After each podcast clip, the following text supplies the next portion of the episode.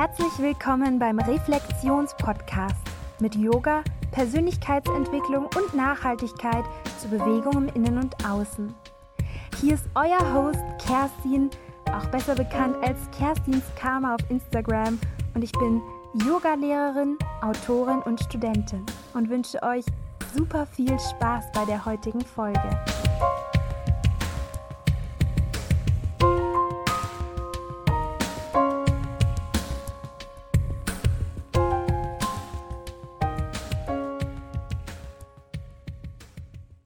Herzlich willkommen, meine Lieben, heute mal wieder mit einem ganz besonderen Interviewgast, der lieben Stefanie. Und du bist Beraterin. Ähm, du kannst uns ja gleich mal sagen, äh, wieso du mit dem Wort Coach ja äh, dich nicht so gut identifizieren kannst.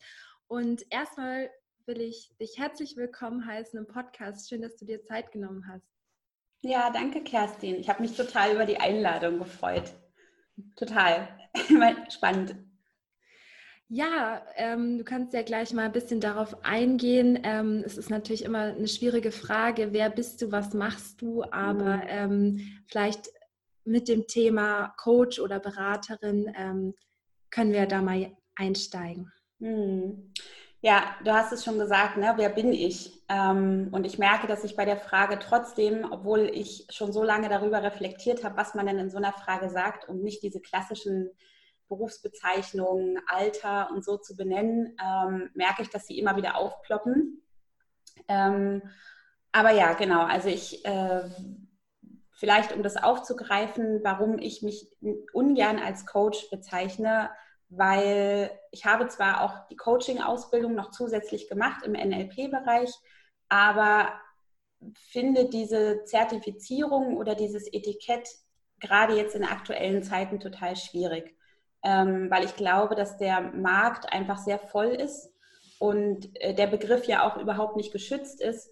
Und da geht mir so ein bisschen diese Profession verloren. Ne? Jetzt ist wieder die Frage, okay, wann, wann, wann ist etwas professionell? Also wenn wir ein Zertifikat haben oder nicht.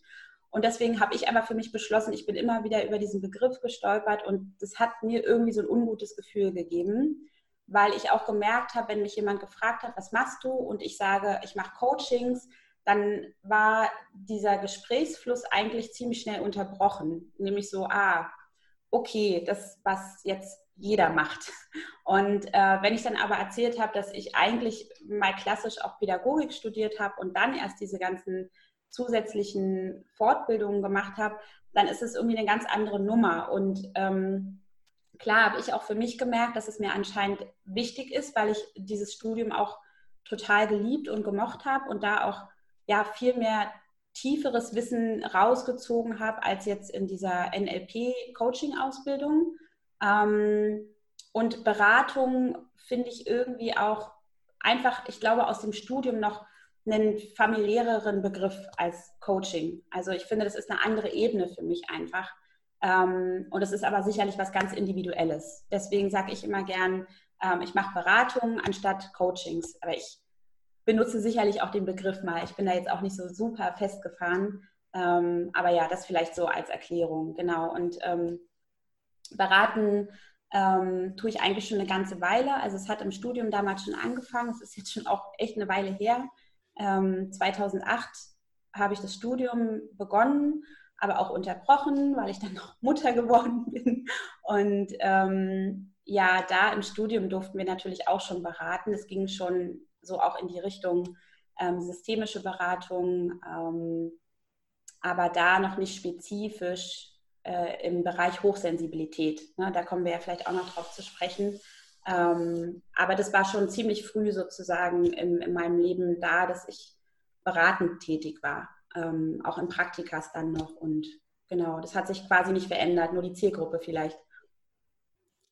Und ähm, was kommen jetzt für Menschen zu dir, vor allen Dingen ähm, Frauen, vor allen Dingen Männer oder mit, mit welchen so Themen? Hm. Genau, also es sind tatsächlich überwiegend Frauen, überwiegend hochsensible Frauen, aber auch Frauen, ähm, ich glaube, die manchmal nicht wissen, dass sie sehr feinfühlig sind, aber sehr überfordert sind von ihren Gefühlen und am Ende dann eben doch ganz klar so diese, dieses ja, nicht als Etikett ähm, Hochsensibilität im Raum steht, aber dann erst in der Beratung klar wird, ach, deshalb bin ich so. Und auch da muss ich, muss ich gleich vorweg sagen, hat sich auch meine Einstellung tatsächlich geändert äh, in Bezug auf dieses Thema Hochsensibilität, weil ähm, in dem Moment, wo ich selber mich damit mehr auseinandergesetzt habe und wusste, okay, ich bin hochsensibel und das erklärt so einiges in meinem Leben, war ich total fast schon fanatisch dahinterher und habe halt auch vieles, glaube ich, damit nicht nur entschuldigt, ähm, aber auch mir selbst ganz oft erklärt. Und ich glaube, das ist nicht unbedingt immer gut. Deswegen sage ich auch in den Beratungen immer, ähm, ja, es kommen, ich würde fast sagen, zu 90 Prozent hochsensible Menschen in die Beratung, weil sie sich von dem, wie, wie ich bin, sehr angezogen fühlen. Das passiert einfach. Unter Hochsensiblen nehme ich das tatsächlich wahr. Aber hochsensibel ist nicht nur viel fühlen, sondern es ist natürlich auch dieses empathisch sein und empathische Menschen treffen sich einfach. Das ist so ein, das ist wie so ein Magnetismus, habe ich das Gefühl. Ähm, von daher geht es auch, glaube ich, ganz stark oft darum, dass die, die zu mir kommen, sich einfach verstanden fühlen durch diese Fähigkeit der Empathie und sie dann selber merken, ach, das habe ich ja auch. Und das ist immer ganz schön eigentlich dann so, ähm, selbst ohne dieses Etikett, du bist hochsensibel. Aber sicherlich ist es für viele dann so ein Geschenk, weil sie dann endlich rein oder zuordnen können, warum sie sind, wie sie sind, ja. Vielleicht könntest du uns da mal auf die Reise ähm, mit hinnehmen. Wie war das bei dir? Ähm, du meintest gerade schon, dass du viel damit begründet hast, immer da drauf mhm. gekommen bist, aber dir noch so ein bisschen ja der letzte Schritt ge gefehlt hat sozusagen. Ähm, was waren das für Situationen in deinem Leben und vielleicht dann auch, was ist Hochsensibilität nochmal jetzt für dich nach den Erfahrungen, die du gemacht hast? Ja, ja, das ist immer eine gar nicht so leichte Frage, obwohl ich sie schon ein paar Mal beantwortet habe tatsächlich, überlege ich jedes Mal neu, wie dann eigentlich so dieses, hm, diese Erkenntnis kam. Ähm, und ich kann es auch wirklich immer noch nicht auf ein bestimmtes Jahr festlegen. Äh, glaube aber, dass es so in der Zeit war, wo ich ähm, schwanger wurde mit meinem Sohn. Der ist jetzt zehn Jahre alt geworden, deswegen gibt es dann schon diesen Zeitraum von zehn Jahren. Ähm, ich glaube, dass ich einfach immer mehr auch in diese Reflexion reingewachsen bin, die dazugehört, meiner Meinung nach, wenn man sich mit sich selbst auseinandersetzt und dann sich manchmal einfach mehr nochmal fragt, okay, was hat der Umstand in meinem Leben mit mir zu tun? Ich glaube, das, waren so, das war so der Beginn, um mich zu fragen, okay, warum fühle ich mich oft einfach so überfordert mit mir selbst? Und die Entscheidung davor, bevor ich zuordnen konnte, was es ist, war natürlich ganz oft, okay, mit mir stimmt etwas nicht. Also das ist so klassisch. Ja, das ist einfach, wenn man sich einmal mit hochsensiblen Menschen unterhalten hat oder selber da schon ähm, recherchiert hat, ist das auf jeden Fall bei den meisten so das, das Haupt, äh, der Hauptimpuls quasi. Ja, ich habe auch das Gefühl, mit mir stimmt was nicht, ich bin anders. Ähm, und das ist natürlich das Symptom, sage ich jetzt mal, auch wenn es sehr medizinisch klingt, ähm, weil wir so viel fühlen und wir uns manchmal einfach nicht erklären können, warum es anderen nicht so geht. Ne? Und ähm, ich durch diese Schwangerschaft, durch diese Hormonumstellung, glaube ich, wurde das nochmal total potenziert. Also es war einfach wirklich, ähm, ich war überhaupt nicht überfordert mit ihm, mit, mit, mit, dem, mit dem Kleinen. Aber wenn ich rausgegangen bin, war, war ich es schon. Also ich mit ihm im Umgang habe mich komplett sicher gefühlt, habe aber gemerkt, dass sich mein, mein ganzes System, wenn ich rausgehe, mit ihm anfühlt, als wenn alles war zu laut, zu leise, zu kalt, zu warm. Also ich war super empfindlich ähm, und das konnte ich, glaube ich, vorher ohne die Schwangerschaft mehr deckeln, also mehr ähm, ignorieren vielleicht auch. Ähm, ja, und da habe ich, hab ich dann schon gedacht, okay, was ist jetzt, bin ich nicht richtig als Mutter? Ist es noch gesund? Ist es noch normal? Also auch da wieder diese Abwertung im Prinzip. Und ähm, dann kam, glaube ich, eins zum anderen, dass ich ziemlich schnell dann auch über diesen Begriff äh, gestolpert bin. Ähm, eine gute Freundin von mir hat, hatte mir auch ein äh, Buch geschenkt, äh, das war eigentlich so das Erste, was ich in die Richtung gelesen habe von Brigitte Schor, das heißt hochsensible Mütter. Und ich habe wirklich einfach jeden Satz, es war wie, als wenn mein Leben beschrieben wurde. und da wusste ich, okay, das war, das war glaube ich, so wirklich der Aufhänger, ähm, okay, da gibt es einen Begriff dafür und das passt zu mir. Und äh, ich habe mich aufgehoben gefühlt. Und dann ging es los, also so wie es bei vielen ist, ne? diese Reise, okay, man, man ist einfach in dieser Flut von Informationen und man sagt nur, es passt, es passt, es passt. Ich habe natürlich auch mal diesen Test gemacht. Es gibt ja online auch diese Tests. Ja, ist so eine Sache. Ich glaube, es ist ganz hilfreich, aber ich würde mich jetzt darauf nicht stützen. Meine Intuition hat mir einfach schon gesagt, okay, das ist es. Und damit erklärt sich einfach ganz, ganz vieles. Und dann habe ich quasi mein Leben nochmal rückwärts betrachtet, unter diesem Stern von, was bedeutet es, hochsensibel sein. Ähm, und dann war das so eine ganz wohlige Präsenz in meinem Leben. Aber wie gesagt, wie ich vorhin auch meinte, dann auch irgendwann ähm, hat es mich dann schon fast auch wieder genervt, weil ich dachte, ich bin auch nicht nur hochsensibel. Also ja, genau, so, so war erstmal quasi dieser Schritt in dieser Erkenntnis. Und ähm, wenn jetzt jemand denkt, ja, vielleicht äh, könnte das ähm, auch auf ihn zutreffen, mhm. vielleicht kannst du noch mal zwei, drei Sätze sagen. Ähm, ja, also es ist so schwierig, so einen komplexen Begriff irgendwie zu fassen und die Symptome sind ja auch irgendwie sozusagen bei jedem anders. Ja. Aber vielleicht kannst du darauf noch mal kurz eingehen. Ja, genau. Also was, was ist Hochsensibilität eigentlich oder wie, wie, wie wie deute ich es richtig? Ja, das ist natürlich, das habe ich auch ganz oft in den Beratungen. Ähm, viele Menschen denken zum Beispiel, dass sie einfach nur depressiv sind. Also sie, weil sie sich komisch und anders fühlen und nicht angepasst und ihnen das in ihrer Familie oder von Freunden, meistens vom Partner, das ist natürlich der, der am nächsten an uns dran ist, ähm, gespiegelt wird, irgendwie sei doch nicht so, du bist immer so schnell gereizt, ähm, warum brauchst du so viel Ruhe? Und genau, es äußert sich total anders. Es gibt natürlich die Hochsensiblen, wo man sagt, die sind sehr ähm, nach außen gerichtet. Also sie können schon mit vielen Menschen, können das leichter filtern, sind dafür aber total ähm, gereizt, wenn es bestimmte Gerüche, also empfindlich auf Gerüche bezogen oder auf ähm, Kälte und Wärme empfinden. Ähm, genau, und manche Hochsensible, das, da habe ich auch eine Freundin im Freundeskreis gehabt, die war im sehr, sehr zurückgezogen, ähm, was, was wirklich äh, Geräusche und Umgebung an, also angegangen ist. So, sie war, sie hatte einfach eine sehr, sehr niedrige Grenze von ich kann das aushalten, ja. Also wo, wo ich, da bin ich gar nicht so. Also ich würde schon sagen, ich bin auch empfindlich, was bestimmte Gerüche angeht, aber da würde ich jetzt auch nicht sagen, es haben nur Hochsensible. Also da, ähm, das würde ich jetzt gar nicht, glaube ich, so explizit einordnen. Aber einfach sich vielleicht mal zu fragen, ähm, habe ich mich schon mal anders wahrgenommen in der Wahrnehmung, wenn ich mit Menschen unterwegs war? Merke ich oder denke ich oft über mich, das haben die anderen jetzt aber nicht mitbekommen. Oder klassisches Beispiel auch, man ist unterwegs oder so eine Restaurantsituation und ähm, man kann sich nicht so richtig gut auf sein Gegenüber konzentrieren, weil man eigentlich noch die ganzen anderen Gespräche auch fühlt und wahrnimmt.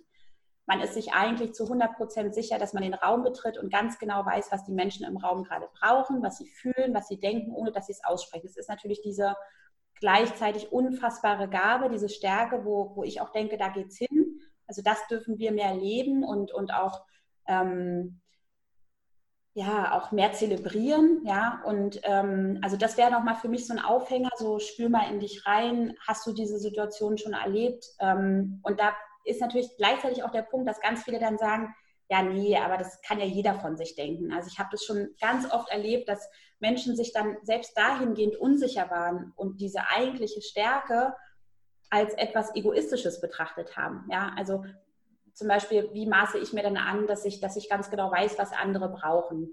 Ähm, ja, damit habe ich bestimmt nicht recht. Also da ist immer dieses auch dieser gesellschaftliche, dieser gesellschaftliche Druck dahinter, sich schnell abwerten zu müssen was Hochsensible sowieso haben. Also Hochsensible sind auch, glaube ich, durchweg, würde ich fast sagen, super, super selbstkritisch mit sich. Ähm, aber total daran interessiert, an sich zu arbeiten. Also sie sind einfach sehr feinfühlig mit, ihren, mit ihrem inneren Prozess. Ähm, und da hilft eben auch oft dieses, diese Erkenntnis, okay, ich bin hochsensibel, weil dadurch fällt erstmal so ein Ballast ab. Okay, erstmal stimmt mit mir alles.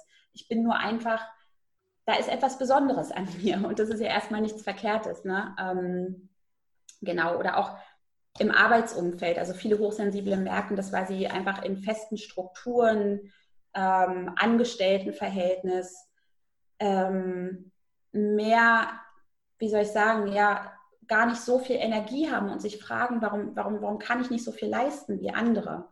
Weil ihr ganzes Energiesystem ständig damit zu tun hat, die äußeren Umstände zu filtern. Ne? Und da sind wir wieder bei Geräuschkulisse, viele Menschen, viele Menschen mit vielen Energien, mit unterschiedlichen Energien.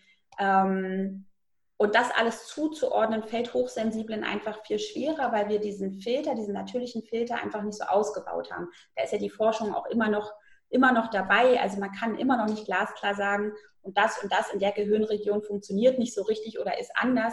Es ist eigentlich immer noch wie wie ein Wunder, sage ich mal, ne? oder wie einen, ähm, einfach ein Umstand, wo man noch nicht richtig sagen kann, ähm, daher kommt es und da gehört es hin. Die mit dieser Diagnose sozusagen oder diesem Label dann irgendwie erstmal überfordert waren, weil man einem wird dann ja vielleicht klar, dass das so ein umfassender Begriff ist, der in so viele verschiedene oder eigentlich alle Lebensbereiche irgendwie, irgendwie rein ähm, ja seine Fühle ausstreckt sozusagen mhm. und da, vielleicht fühlt man sich dann auch manchmal sozusagen ohnmächtig, weil man irgendwie jetzt ja, so, weil es so was Endgültiges hat, wenn man sich mit so einem Begriff ähm, identifiziert. Ähm, wie ging es dir da selber damit oder ähm, kennst du Leute, denen es so ging? Ja, ähm, also für mich persönlich war es keine Überforderung, sondern tatsächlich eher, wie ich es vorhin schon so ein bisschen benannt habe, ähm, da fiel ganz viel Ballast von mir ab. Und es war auch wie so ein wohliges Nest. Also weil auf einmal einfach eine Erklärung dafür da war, wo ich immer dachte, das bin nur ich, nur ich bin so komisch, nur ich bin so nicht angepasst oder so. Ne? Ähm, aber ja, ich habe durchaus auch in Beratungen und auch tatsächlich auch schon im näheren Freundeskreis, da äh, habe ich auch auf jeden Fall zwei, die sehr ähm, feinfühlig, hoch, hochsensibel sind, ähm, wo, wo ich sagen würde, dass es, dass es nicht so wie bei mir war, sondern eher, okay, was mache ich denn jetzt mit dem Etikett? Ähm, und heißt es vielleicht auch, also ist, weil wir, glaube ich, mit so einer, mh, hm, deswegen sage ich bewusst auch nicht Diagnose, aber es fühlt sich für manche wie, eine Diagnose an und was ähm, wir bewerten den Begriff Diagnose schon als etwas Medizinisches und medizinisch erinnert uns daran, krank zu sein. Also, und ich glaube, da ist die Gefahr auch da drin, ähm, aufzupassen mit dem Begriff, sich ja nicht nur in eine Ecke zu stellen und nicht zu sagen, das ist jetzt, du bist hochsensibel und sonst nichts, und damit erklärt sich nicht dein ganzes Leben. Das heißt trotzdem nicht, dass zu der Hochsensibilität auch noch Glaubenssätze kommen, die dann nichts mit der Hochsensibilität zu tun haben. Ja? Und ich glaube, das ist das, was, ähm, was viele dann vielleicht als Überforderung oder einige als Überforderung wahrnehmen können. Ähm, tatsächlich muss ich aber sagen, dass die meisten es eher so empfunden haben, ähm, wie wie ein Geschenk. Auf einmal ist irgendwie da eine Erklärung einfach da. Und wir Menschen sind natürlich von Natur aus so, äh, wenn wir Fragen haben, dann freuen wir uns total über eine Lösung. Und die Lösung ist dann in dem Fall auf die Frage, warum bin ich so? Ach, ich bin hochsensibel. Und ich glaube, das ist erstmal eher ein, äh, ein gutes Gefühl. Also da kann, kann ich aus der Praxis eher sagen, dass die meisten Menschen sich eher ähm, erleichtert fühlen. Du hast eben auch schon gesagt, dass man bis heute nicht so richtig sozusagen weiß, wo es herkommt, ähm, dass es auch ja vielleicht ganz gut ist. Ähm, ja, da möchte ich noch mal kurz einsteigen. Glaubst du, dass es ähm, irgendwie einfach was ist, was, was wir von uns aus haben oder dass auch bestimmte Umstände irgendwie dazu führen, dass, dass man sowas entwickelt? Mhm. Also man geht wohl davon aus, dass es durch so etwas wie posttraumatische Belastungsstörung, also Trauma, Trauma ähnliche Erlebnisse reichen auch schon aus, auf jeden Fall getriggert werden kann. Das heißt, es kann sein, dass es schon da war, aber durch ein traumatisches Erlebnis ums Vielfache mehr gespürt wird. Ähm, Soweit ist die Wissenschaft wohl schon. Aber ähm, ich denke, was es begünstigt ist, es kommt immer darauf an, in welchem Umfeld du auch bist. Ich glaube, dass es schon, also ich glaube, das ist auch das, was die Wissenschaft eher sagt, dass es, wenn dann eher angeboren ist, aber auch vererbbar ist. Also mein Kind ist zum Beispiel auch hochsensibel. Ich weiß auch mittlerweile, dass meine Mutter hochsensibel ist. Ähm, genau. Aber ich glaube, solange das da auch nicht aufgeklärt wird und das Verhalten von Hochsensiblen sehr negiert wird und eben auch immer als hm, komisch, nicht passend oder zu viel oder zu wenig ähm, ähm, erklärt wird und, und damit auch umgegangen wird, umso mehr wird diese Hochsensibilität auch als schwierig empfunden. Also das heißt, auch da ähm, glaube ich, sie ist, sie, sie eckt dann komplett an, wenn ein Kind, was hochsensibel ist, ähm, so vielleicht auch ich in meiner Familie, nicht den Raum hat, mit dieser Hochsensibilität zu leben. Dann erst wird, glaube ich, auch Hochsensibilität total zu dieser Herausforderung. Ähm, und fällt dann noch mehr auf, sage ich mal, ne? was auch immer das bedeutet, weil warum sollte sie nicht auffallen? Aber ich glaube, solange nicht klar ist, ah, okay, hier haben wir es mit Hochsensibilität zu tun und mit einem Menschen, der einfach andere Grenzen hat und andere Bedürfnisse, vielleicht mehr als in seinem Umfeld die Menschen. Ähm, ich glaube, umso mehr wird es auch als Problem angesehen und ähm, ja, genau, ich glaube, da braucht es einfach auch noch mehr Aufklärung und noch mehr, ähm, ja, dass es auch einfach nicht nur so eine kleine Blase ist, ne? Menschen, die sich mit Hochsensibilität befassen, sondern dass es was ganz Normales ist, dass es immer mehr Menschen gibt. Ähm, ich glaube, umso mehr wir auch im Außen gesellschaftlich wegkommen von unserem natürlichen Zustand, umso mehr wird klar, wie viele Hochsensible es eigentlich gibt. Ähm, also das ist so eine eigene, ganz eigene Theorie von mir, dass ich, äh, dass ich glaube, dass eigentlich fast alle Menschen diese Hochsensibilität in sich tragen. Ähm, aber aufgrund von unserem ganzen gesellschaftlichen Zusammenleben ist einfach für ganz viele nicht möglich ist, es auszuleben. Weil als Hochsensible eckst du eben an, wenn du auch sagst, okay, ich kann nicht 40 Stunden in einem Angestelltenverhältnis arbeiten. Das ist natürlich, wenn es von heute auf morgen alle sagen würden, das ist natürlich überhaupt nicht wirtschaftlich. Ne? Also da, das ist so nur eins von, von vielen Problemen. Ähm, deswegen ist spannend, auch, auch das mal so zu sehen, ne? Ähm, weil ich ja auch meinte, dass ich nicht so viel davon halte, zu sagen, okay, da sind die Hochsensiblen und da sind die anderen. Und dennoch gibt es natürlich diese Unterscheidung. Deswegen, natürlich gibt es auch diese Prozentzahlen, ja, dass man sagt, irgendwie, im Prinzip sind es ja irgendwie nur zwei Prozent der gesamten Menschheit. Ähm, ja, aber die Frage ist immer, was fängt man mit diesen Zahlen an? Ne? Das ist halt auch, also da bin ich immer so ein bisschen vorsichtig. Genau, da wollte ich dich auch fragen, ähm, weil manche betrachten das ja auch so ein bisschen als so einen Trend, sage ich jetzt mal, einfach nur weil die Aufklärung halt sozusagen besser wird, weil es immer mehr Literatur gibt ähm, immer mehr Menschen dann auch eben das für sich erkennen können, zum Beispiel durch eine Beratung oder eben durch äh, wichtige Bücher. Ähm, ja, also dass es, ob es für dich eben kein Trend ist, sondern ähm, eben nur ein Aufdecken sozusagen. Ja, ja, Trend. Es ist immer so ein, ja, es ist echt eine, eine, eine schwierige Frage, finde ich. Habe ich mich auch ganz oft gefragt, genau in der Zeit, wo ich gemerkt habe, irgendwie nervt mich gerade dieser Begriff, habe ich nämlich genau auch das immer so ein bisschen als, ja, ähm, als Grund eben so empfunden. Das ist gerade ein Trend und ähm, irgendwie dachte ich eine Zeit lang auch, jeder, der jetzt mal so eine Erfahrung gemacht hat, dass er überfordert war mit Situationen und mit Menschen, ist halt hochsensibel. Die andere Sache ist natürlich, warum sollte es mich stören? Also, ne, da muss ich mich auch selber fragen, okay, was daran ist Trend? Also, das hast du ja mit so vielen Ebenen, ne? Also, dieses, ähm, ist es jetzt gerade ein Trend, mehr auf die Umwelt zu achten? Hoffentlich wird es noch mehr zum Trend, weißt du? Also, das kann man, ist immer die Frage, worauf fokussierst du dich, finde ich, ne? Und bei Hochsensibilität, ich finde es schön, wenn Menschen sich damit auseinandersetzen. Und wenn sie erstmal noch gar nicht wissen, wie, aber einfach sagen, oh, ich habe das mal gehört und irgendwie passt es zu mir, dann ist das schon der erste Impuls zu sagen, okay, ich öffne mich für die Möglichkeit. Und dieser Mensch wird wieder mit anderen Menschen sprechen und dann ähm, geht es am Ende gar nicht mehr darum, wer ist wirklich hochsensibel und wer nicht. Ich glaube, dass wir mittlerweile in unserer Gesellschaft einfach ganz andere Probleme haben und dass, es, dass, ich, dass ich alles begrüße, was mit innerer Arbeit und mit dieser Reflexion der eigenen Gefühle zu tun hat. Von daher kann ich, also ich, ich, ich finde auch da für mich, ich muss mich dann einfach fragen, was, was würde mich daran stören, ob es ein Trend ist oder nicht. Weil ich glaube, das ist, weißt du, da die Einkategorisierung macht dann tatsächlich, glaube ich, wieder eher mein Ego als, äh, als die Liebe in mir. Von daher, ähm, also ich begrüße es erstmal tendenziell und frage mich eher, was daran finde ich gerade kritisch.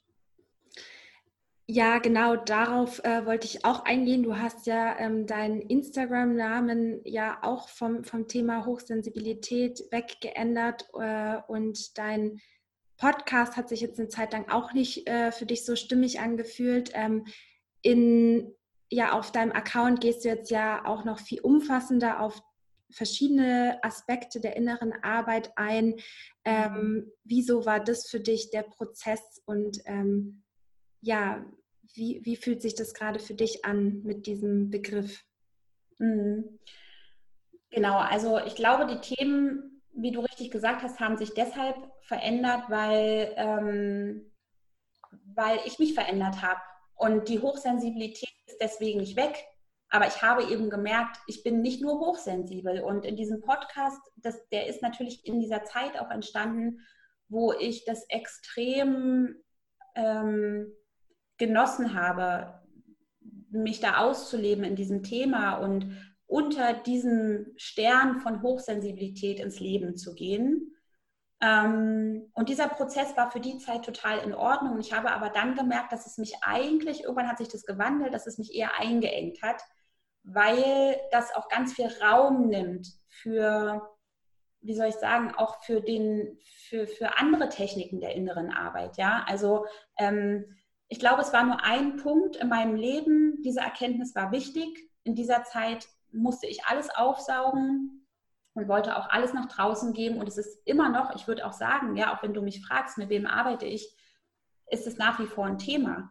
Ähm, und ich hier und da benutze ich das auch in den Posts immer wieder, aber es ist für, ich möchte einfach nicht jeden Satz, den ich beschreibe, auch wie ich berate und wie ich arbeite mit Menschen, unter diesem Deckmantel hochsensibel ähm, rein, reinstecken, ja, ähm, weil auch da wieder, was ich vorhin meinte, manche Menschen wissen es von sich nicht und fühlen aber diesen Impuls, hey, da ist irgendwie was aufzuarbeiten, irgendwie komme ich in meinem Leben nicht weiter, irgendwie fehlt mir die Leichtigkeit, ich möchte freier fühlen, ich möchte irgendwie wieder einfach Freude empfinden. Und ich möchte von mir aus sagen können, dass ich mich auf alles freue, was noch kommt, anstatt auf alles, was ich tun muss. Das ist ja oft so ein, ne, wenn Menschen auch sagen, ja, ich muss dann irgendwie noch das und dann muss ich noch das. Ähm, und diese Freude so verloren geht. Und wenn sie dabei dann merken, ähm, Hochsensibilität spricht sie auch an, dann ist es super.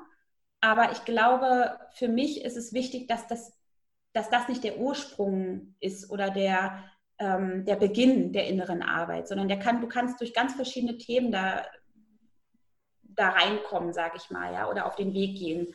Ähm, und deswegen war es für mich dann einfach irgendwann der Punkt zu sagen, okay, ich bin mehr als das und ich bin so facettenreich und die Hochsensibilität ist eigentlich nur wie so ein roter Faden, der sich durchzieht oder wie die Base vielleicht auch. Von da aus geht alles aus, weil ich natürlich in dem Moment, wenn ich mit Menschen spreche, in dem Moment, wenn ich arbeite, es gibt keinen Schalter. Ich kann, ich kann mein hochsensibles Sein nicht ausschalten.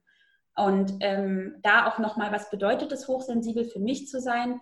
Ich habe vorhin schon gesagt, diese unheimliche Gabe der, dieser Empathie, der, der Fähigkeit, viel aufzunehmen und viel zu fühlen, ähm, das, das ist meine, das, das, das ist sozusagen genau von da aus beginnt alles. Ähm, und deswegen muss ich es aber nicht immer wieder betonen und auch nicht immer wieder als etwas ähm, super Spezielles in die Welt tragen, weil es für mich mittlerweile einfach das ist wie integriert. Manchmal vergesse ich sogar darüber zu sprechen, aber mir fällt dann wieder auf, wenn ich mit anderen Menschen oder wenn ich neue Leute kennenlerne, so, ja, es könnte auch sein, weil du hochsensibel bist. Ne? Also in Beratung mit Menschen, die es noch nicht für sich ähm, erkannt haben vielleicht.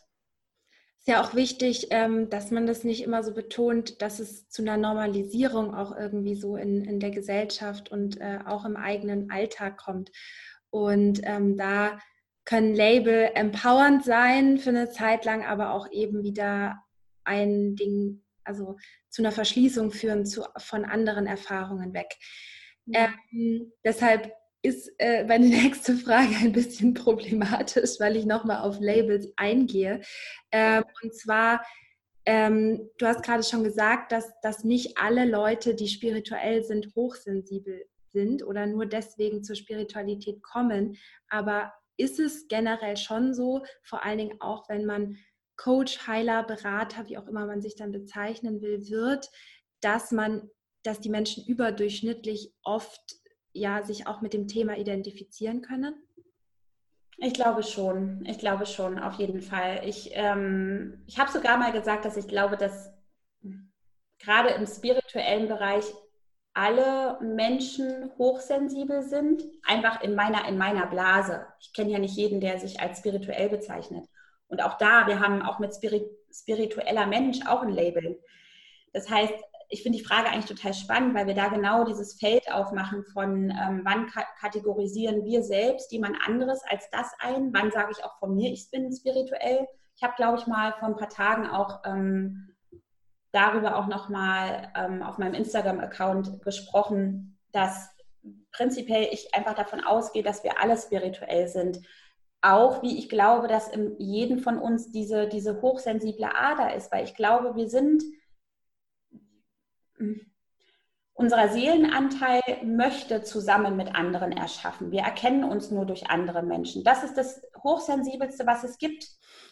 Nur ich glaube, viele Menschen lassen das nicht zu, nicht mehr. Und wir werden so erdrückt von den Möglichkeiten, im Außen zu sein. Und auch dieses, da lehne ich mich jetzt weit aus dem Fenster, aber diese Balance zu halten zwischen, ähm, ich bin für mich selber da, ich liebe mich selbst, ich muss lernen, mich zu akzeptieren, kann auch, wenn man da nicht schaut, dass man auch immer wieder ähm, schaut, wozu es eigentlich dienen soll, zur Ausgrenzung führen. Und das ist das mit Etiketten eben eigentlich. Ne? Also wenn ich mich selber als spirituell bezeichne, äh, akzeptiere ich dann Menschen, die es nicht tun, obwohl ich in ihnen sehe, dass sie es sind. Also da, ähm, da bin ich auch immer noch am wie soll ich sagen, am neu dazulernen, am meine Richtung auch nochmal neu ausloten und mich da bloß nicht so festzufahren, weil ich glaube, alles, was, wie du auch gesagt hast, dieses, diese Labels können ein unfassbares Geschenk sein, aber sie können halt auch total einengen und uns auch wiederum voneinander trennen. Weil gerade auf Social Media, du kriegst es ja auch mit, ähm, Labels sind wirklich so eine Sache. Und ähm, deswegen ist es auch so schwierig, sich selbst zu beschreiben. Ja, also ähm, ja, ich bezeichne mich als spirituell, weil Spiritualität für mich, das ist, das ist mein Alltag. Das ist aber auch nichts mehr, was ich wie, wie ein Restaurantbesuch oder so. Heute entscheide ich mich dafür, sondern das ist einfach, ich stehe morgens auf und gehe abends schlafen und ich war die ganze Zeit ein spirituelles Wesen. Ich mache keinen Urlaub davon. So. Und ich kann aber auch keinen Urlaub von meiner Hochsensibilität machen, weil ich das bin. Und da hast du was Schönes vorhin auch gesagt das zu normalisieren ist, glaube ich, das Ziel. Und dazu braucht es wahrscheinlich weiter auch hier und da Etiketten, um aufzuklären, um dass es auch so, sage ich mal, in der Mitte der Gesellschaft ankommt und nicht mehr nur, ach, das sind die, die sowieso Räucherstäbchen und innere Arbeit und ähm, sondern ja, das ist ein Raum, der für alle da ist und auch schon immer war. Nur wir haben den Raum weggeschlossen und gesagt, es gehört nur, nur manchen Menschen.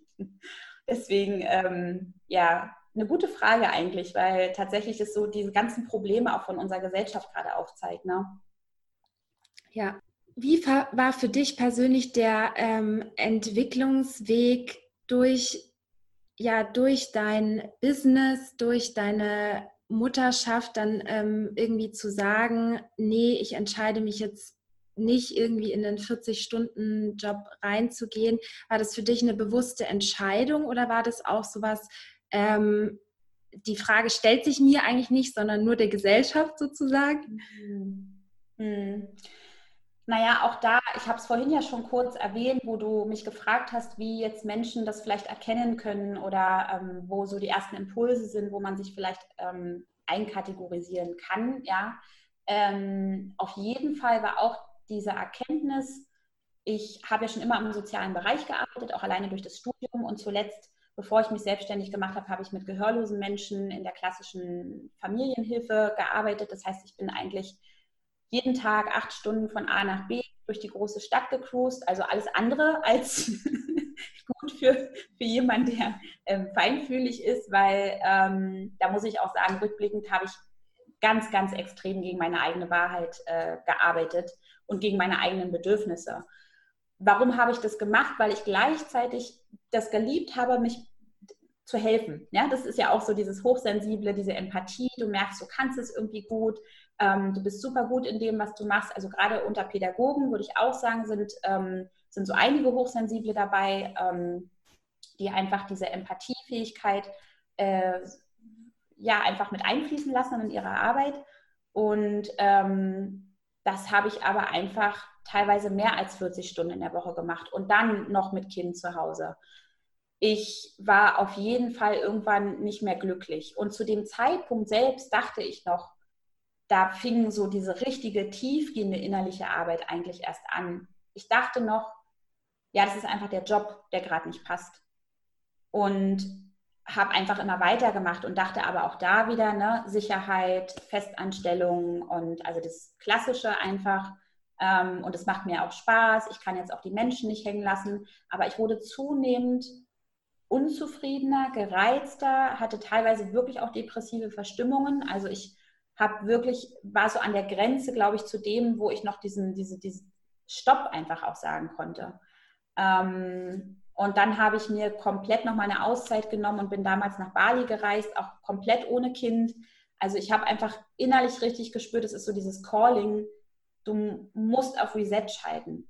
Ähm, ich glaube, es war eine der besten Entscheidungen tatsächlich, weil dieses komplette Loslassen und Reset und ganz allein zu sein, nicht im alltäglichen Umfeld, mir eine Wahrheit nach der anderen präsentiert hat. Also es war einfach sehr, sehr klar, dass ich zurückkomme und nicht mehr weiterarbeiten werde in diesem Job.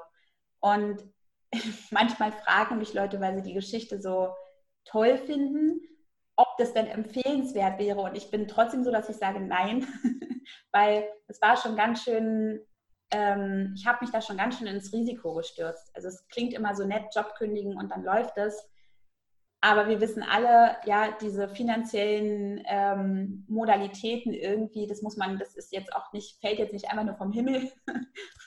da bringt dir dieses positive Affirmieren dann auch nicht so viel, sondern da braucht es dann klare Verhältnisse. Letztendlich ist alles gut gegangen, aber das war auf jeden Fall für mich diese Entscheidung, ähm, okay, das hat mich unglücklich gemacht. Ich brauche auf jeden Fall ein Umfeld, wo ich selber entscheiden kann, wann, wie viel, mit wem. Also mit wem auch ganz entscheidend ich arbeite teilweise jetzt mehr als damals, aber es macht mir halt Spaß und Freude und ich kann auch sagen, heute nicht.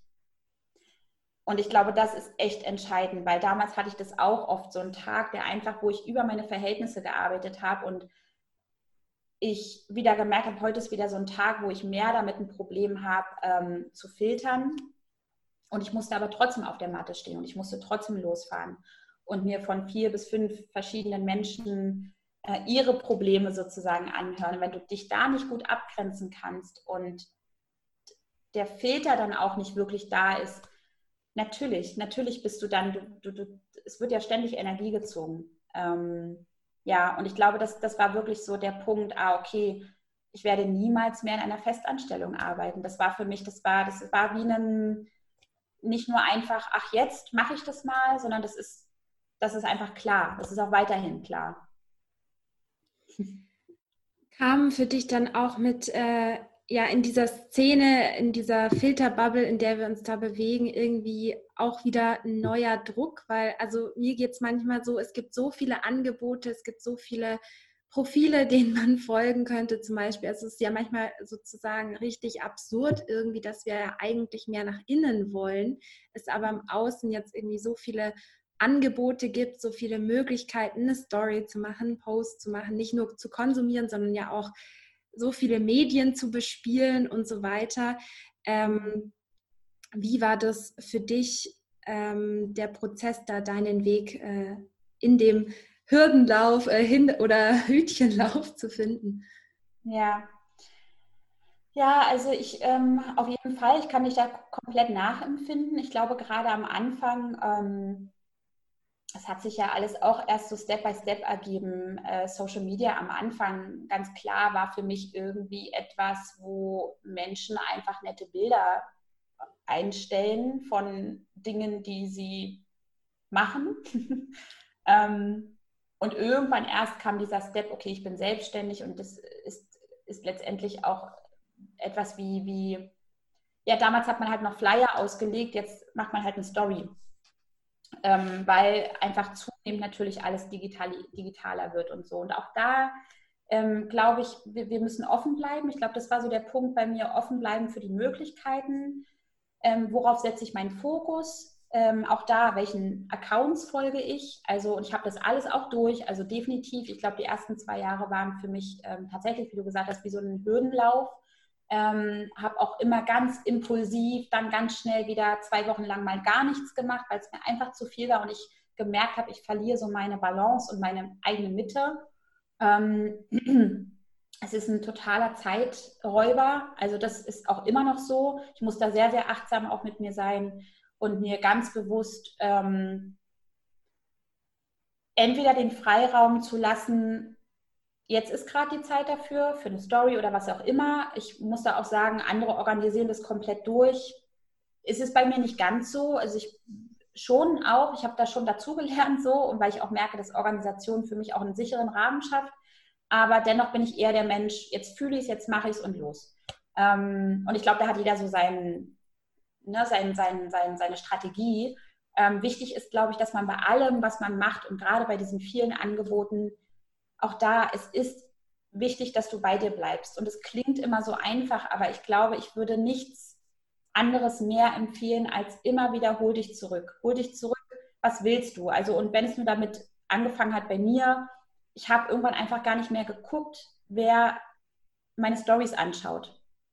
Um in diesem Vergleich, das hat mich einfach, das hat mich so wahnsinnig gemacht am Anfang und es führt aber auch zu nichts, weil zu dem, zu was es führt, ist letztendlich, oder so war es bei mir, auch diese Zahlen, die da stehen, ähm, wie viele Bilder geliked wurden und wie viel jemand anderes mehr hat. Es sagt so überhaupt nichts darüber aus, wie qualitativ es ist, wie du bist. Ähm, ja, und auch immer wieder der Fokus, das sind reale Menschen und äh, auch in den Kommentaren sehr achtsam miteinander zu sein. Und das, äh, ich meine, jeder, der auf Social Media unterwegs ist, kriegt mit, dass es leider oft nicht so ist. Ähm, ich bin da rigoros. Ich gucke mir wirklich ganz genau an, welche Profile schaue ich mir an. Mache ich es auch gerade nur, um wieder eigentlich meinen anderen Kram nicht zu erledigen. Also ne, prokrastiniere ich dann wieder ähm, stark oder, ähm, oder kann ich es auch gerade lassen und sage, okay, ich suche mir Impulse. Also ich glaube, dieser, was inspiriert mich, was bestärkt mich, da ist mein Fokus und alles, was dem nicht entspricht, wird ganz klar, gucke ich mir einfach nicht an. Ähm, das ist, glaube ich, so eine grundsätzliche Entscheidung, die ich einfach irgendwann getroffen habe. Damit läuft es schon besser. Und auch mit dem Vergleich, ich habe so lange versucht, mich in so eine Schublade zu stecken, was ich wie jetzt anbiete. Und auch äh, Thema Fortbildung. Es geht ja jetzt gar nicht nur um Social Media, weil du auch meinst, man kann dies und das machen. Du kannst dich ja, du kannst dich ja bis an dein Lebensende fortbilden und wirst vielleicht niemals arbeiten damit. Und da muss ich auch sagen, das hat mich auch, ähm, da ist immer noch ein Prozess bei mir, weil ich so viele Themen spannend finde und so viel auch lernen möchte. Aber ich habe so ein bisschen das halbiert und ähm, schaue einfach, dass das im, im, Gleichgewicht ist zu dem, dass ich wirklich auch noch die Sachen an den, an den Mensch bringen kann, sage ich mal. Ne? Ähm, ich glaube, bei allem geht es immer um, diese, um dieses Gesunde, was fühlt sich noch leicht an.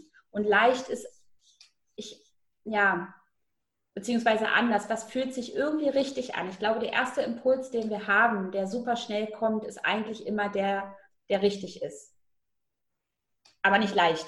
Also deswegen meine ich, ne, es ist so ein leicht meinte ich eher auch mit leicht macht es dir Freude. Also beglückt es dich. Und das ist für mich eigentlich immer so dieses, ähm, wie so ein Kompass quasi. Ja bin mir sicher, viele fragen sich jetzt schon, du hast äh, so, wir haben schon so viele Themen irgendwie angesprochen. Ja, wie kannst du diese ganze ähm, ja deine eigenen Grenzen waren, vor allen Dingen auch als Mutter, weil man ist ja als hochsensibler Mensch, fällt es einem besonders ja genau schwer zu schauen, ist das Gefühl jetzt meins oder gehört es eigentlich jemandem anderen und ähm, genau.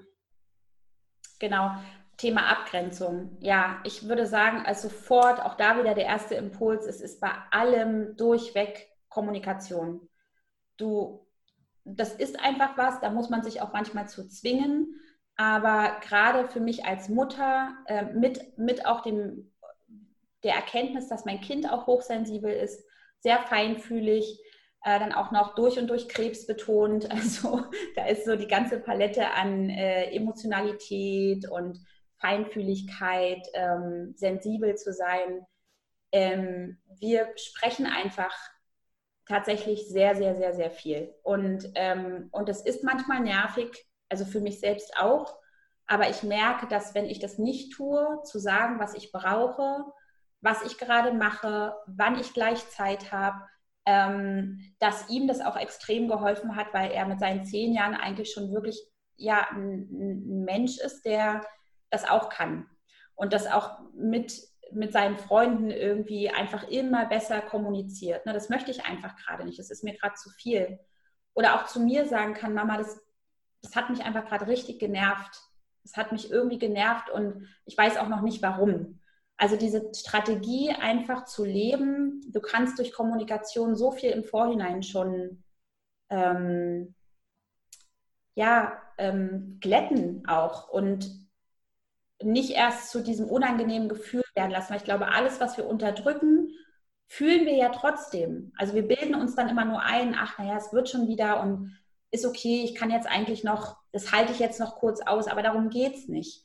Und gleichzeitig sage ich aber auch, das war für mich auch eine wichtige Erkenntnis, gerade auf Thema Hochsensibilität und viel fühlen und nicht wissen, wo ist mein Gefühl, das von dem anderen eigentlich und das verschwimmt auch oft so. Ähm, nur weil ich viel fühle, habe ich nicht immer recht. Das ist auf jeden Fall auch eine Erkenntnis, die, die musste sich erstmal legen. Und da hatte ich auch viele Widerstände in mir. Also da hat mein Ego natürlich sofort, ja, wollte irgendwie gleich rebellieren und ja, aber du fühlst ja so viel und es ist schon alles richtig so. Wir, wir können ja, das heißt ja nicht gleich, dass du automatisch für jeden Menschen alles entscheiden kannst. Du kannst sagen, was du fühlst, weil deine Antennen gerade sehr ausgefahren sind. Aber das heißt nicht, dass du für andere entscheiden kannst. Und deswegen auch da wieder Kommunikation. Was fühle ich gerade? Warum fühlt es sich komisch an? Und offene Fragen stellen. Also egal mit welchen Menschen man es zu tun hat, offen zu bleiben, ganz klassisch wirklich W-Fragen stellen. ähm, bin ich mir gerade sicher, dass es dir nicht gut geht? Äh, stimmt es, dass ich dich gerade als traurig wahrnehme? Also das hilft mir nicht nur in den Beratungen, sondern tatsächlich auch ähm, im, im familiären Leben. Ja, also, und nicht zu sagen, du bist aber gar traurig. das ist einfach so eine ganz andere Nummer, ja. Ähm, das wissen wir auch. Das hat ja auch, das ist, das ist ja einfach so, das vielleicht auch der Idealzustand, wenn wir so alle miteinander mehr, mehr sprechen könnten. Wie bleibt für dich als Mutter so der, der Raum für deine Routine auch, ähm, de, deine Spiritualität zu leben und, und wie sieht deine Routine im Moment aus, weil das kann sich ja auch immer wieder verändern. Hm. Ja, ich, für mich ist es natürlich ähm, ja, einerseits ein Segen und ein Fluch. Ähm, wir, wir als Eltern leben getrennt, das heißt, der Kleine ist sowieso immer die halbe Zeit beim Papa und die halbe Zeit bei uns. Und ähm, dadurch lege ich auch wirklich viel, was so auch nicht nur meine eigene Routine, sondern auch meinen Job anbelangt, ähm, viel mehr in diese Zeit, wenn er nicht da ist. Also da arbeite ich einfach auch sehr viel mehr. Wenn er aber da ist, schalte ich natürlich diese Routine nicht aus. Äh, was ich mache, ich bin einfach zu einem absoluten Frühaufsteher mutiert. Also ich habe einfach gemerkt, dass dieses ähm, noch eine Stunde früher aufstehen, bevor jetzt war natürlich in der Corona-Zeit ist alles ein bisschen durcheinander. Es gab auch keine Schule und so, aber selbst in der Schulzeit davor ähm, noch mal früher aufzustehen und zumindest eine halbe Stunde noch für mich zu haben. Und ähm, du hast es schon richtig gesagt, so eine Routine ändert sich auch immer. Die ähm, Routine ist nicht immer für mich, dass ich mache alles genau im gleichen Ablauf, sondern ich mache zumindest etwas von den Dingen, die mir gut tun, jeden Morgen. Und manchmal sind das alle in der Palette, also Yoga, Meditieren, auf jeden Fall auf den Balkon gehen, die Pflanzen begrüßen und die Vögel beobachten. Das ist auch auf jeden Fall zu meiner, äh, würde ich schon sagen, dass es jetzt mittlerweile so dazugehört. Ähm, und manchmal mache ich nur Yoga und irgendwas anderes will, will dann schon etwas von mir oder ein Termin wird früher angesetzt oder so. Aber ähm, manchmal auch einfach nur gemütlich in Ruhe noch den ersten Kaffee oder den Tee trinken. Also da bin ich wirklich ganz ähm, weg von starren Konzepten. Ich dachte eine ganze Zeit lang, dass ich das brauche, um glücklich zu sein. Das ist natürlich, werden vielleicht auch jetzt viele in sich wieder erkennen. Ich bin davon mittlerweile echt weg. Auch da wieder, bleib bei dir, was brauchst du? Es ist nicht die Yoga-Praxis, es ist deine Yoga-Praxis, es ist nicht die spirituelle Praxis, es ist deine. Und ähm, fällt es dir leicht, macht es dir Freude, dann mach es. Brauchst du es heute nicht, dann nicht. Und klar sagen manche Menschen dann auch, ja, aber es gibt ja auch diesen inneren Schweinehund und eigentlich weiß ich, dass es mir gut tut, aber dann mache ich es oft nicht. Ja, aber dann akzeptiere dich dafür, dass du es gerade nicht machst und schau eher, warum fällt es dir schwer.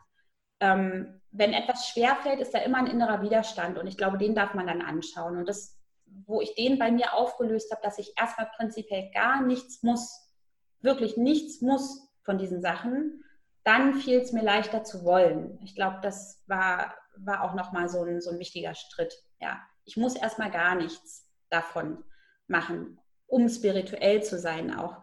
Weil, wie ich vorhin meinte, ne, nur weil ich jetzt vielleicht zwei Wochen mal dann kein Yoga mache, heißt es nicht, dass ich weniger spirituell bin oder meine Praxis jetzt auf Eis gelegt ist oder so wo liegt so deine, deine längerfristige Vision, entweder in deinem privaten Umfeld oder auch, was du dir wünschst, was äh, vielleicht sich in der spirituellen Szene verändern darf oder auch äh, gesamtgesellschaftlich in Richtung Hochsensibilität? Mhm. Ich würde mir einfach wünschen, dass mehr Menschen ähm, begreifen, dass ihr Leben nicht vom Außen abhängt und dass ihr Leben auf jeden Fall etwas ist, was sie selber jederzeit in der Hand haben und es so viele Möglichkeiten mittlerweile gibt, da, ob das jetzt ist, dass du, ähm, ja, dass du dieses dir aufschreibst, Vision Board ins Journal schreiben oder Sport oder guck einfach, was dich glücklich macht. Weil ich glaube, wenn wir glücklich sind, fällt es uns leicht und dann können wir in dieses Geben auch kommen wenn wir die ganze Zeit denken, wir brauchen erstmal irgendwie ganz viel ähm, und dann irgendwann sind wir fertig und können geben, dann, dann sind wir immer in diesem Modus, dass wir uns schwach fühlen und keine Energie haben. Also ich glaube, dass es, ich würde mir einfach wünschen, dass diese Erkenntnis eher vom, vom Außen zum Innen tatsächlich geht. Und dazu brauchst du aber nicht tausende von Kursen machen, dazu brauchst du auch nicht tausende Bücher lesen im Endeffekt. Auch da ich, ich würde mir, glaube ich, fast wünschen, das wäre eigentlich cool, wenn es so einen Schalter gibt für die eigene Intuition, weil ich glaube, wir haben, wir haben natürlich alle die Intuition, aber ja, bei manchen Menschen habe ich das Gefühl, es ist einfach wie, wie da, da liegt so viel drüber. Da muss man erstmal ganz tief graben, dass sie wirklich wieder wissen, was will ich denn eigentlich?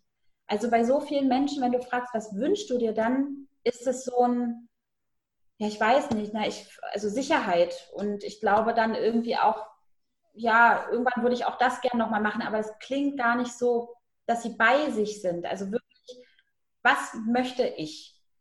Und ähm, unabhängig von materiellen Dingen, sondern was möchte ich, wer möchte ich auch sein?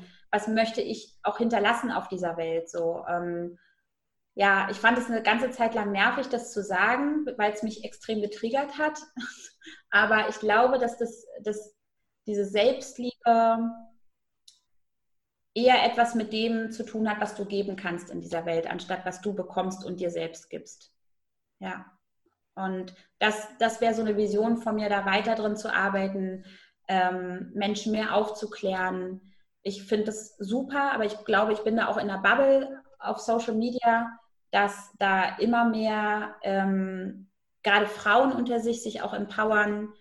Also alles, was auch mit Selbstzweifeln dem eigenen Körper gegenüber zu tun hat, dem eigenen Verhalten, dass Fehler nicht Fehler sind, sondern Steine, auf denen du ja, klettern kannst, um weiter weiterzukommen, so diese Sicht vom Leben einfach ganzheitlicher zu betrachten. Das ist, das ist, glaube ich, so meine Vision. Gibt es noch irgendeinen Aspekt, der dir noch zu kurz gekommen ist? Willst du noch mal irgendwie eine, eine Quelle geben, wo man sich ähm, mit den Themen wie Hochsensibilität beschäftigen kann? Und ähm, wie kann man vorgehen, wenn man mit dir arbeiten will? Hm. Genau, also was ich super, super gerne empfehle, weil das einfach mir extrem geholfen hat. Ich hatte es vorhin schon kurz erwähnt. Das ist einmal das Buch Hochsensible Mütter von Brigitte Schor. Dann gibt es auch noch eine wundervolle Autorin, Cordula Römer, die hat mehrere Bücher geschrieben, aber das eine heißt Hurra, ich bin hochsensibel, was nun? Ähm, genau, das kannst du ja vielleicht auch nochmal mit, mit unten verlinken. Ähm, das sind zwei Bücher, die mir einfach extrem geholfen haben, um vielleicht auch erstmal zu gucken, okay, trifft es auf mich zu, resoniert es mit mir, erkenne ich mich darin wieder. Und ähm, das, was ich, glaube ich, in letzter Zeit fast allen Menschen empfehlen würde und schon länger auch getan habe, ist einfach diese Kraft der Gegenwart zu schätzen und da einfach Eckart Tolle zu lesen. Also Eckart Tolle ist einer für, ja, ich, ich glaube wirklich so der größte Mentor in meinem Leben, ohne dass er es weiß. Äh, ich habe seine Bücher wirklich jetzt schon mehrfach, mehrmals gelesen, ähm, vor allen Dingen eben jetzt und eine neue Erde, weil ich glaube, dass im Jetzt wirklich die Kraft liegt, äh, mit allem auf dieser Welt umzugehen und mit allem, was dir auch im Außen an Negativität entgegengebracht wird. Das ist auf jeden Fall für mich, ähm, genau, wer es noch nicht kennt, wer ihn noch nicht kennt, da auf jeden Fall ähm, mal reinzulesen. Ja, wenn man mit mir arbeiten will, also meine Homepage ist immer noch im Aufbau, da bin ich ein bisschen äh, nachlässig. Ich habe das immer noch nicht so als wichtig empfunden. Äh, tatsächlich geht es gerade ganz gut über Instagram. Ähm, da kann man mich erreichen. Die Homepage äh, dauert auch nicht mehr so lang. Da wird es dann auch bald was geben. Und genau, ansonsten einfach anschreiben. Ähm, Workshops werden da auch immer verlinkt. Äh, da wird es jetzt auch im September das erste ein längeres Retreat geben ähm, ja, genau. Ich glaube, wenn man mich ähm, kontaktieren will, dann, dann finden sich die Wege und vor allen Dingen, wie gesagt, über Social Media. Vielen Dank, dass du ja deine Energie reingesteckt hast ähm, und ja, die Grenzen noch mal mehr äh, hast fallen lassen und deine Gedanken und Emotionen mit uns geteilt hast. Äh, schön, dass du als Podcast-Gast da warst. Ja, hat mich auch sehr gefreut. Danke dir. Hat Spaß gemacht. Vielen Dank, dass du dir Zeit zur Reflexion genommen hast, dass du mir und vielleicht meinem Interviewgast den Raum und die Aufmerksamkeit gegeben hast, unsere Wahrheit zu sprechen. Wenn du irgendwelche Anregungen, egal welcher Art, für diesen Podcast hast, dann würde ich mich super freuen, wenn du mir per Instagram unter @kerstinskarma eine Privatnachricht schreibst oder wenn dir der Podcast so gut gefallen hat, dass du dann rüber zu iTunes gehst und mir dort eine 5-Sterne-Bewertung gibst. Das ist wertvoller als Gold für Podcasts. Ich wünsche dir von Herzen alles Liebe. Bis zum nächsten Mal. Deine Kerstin.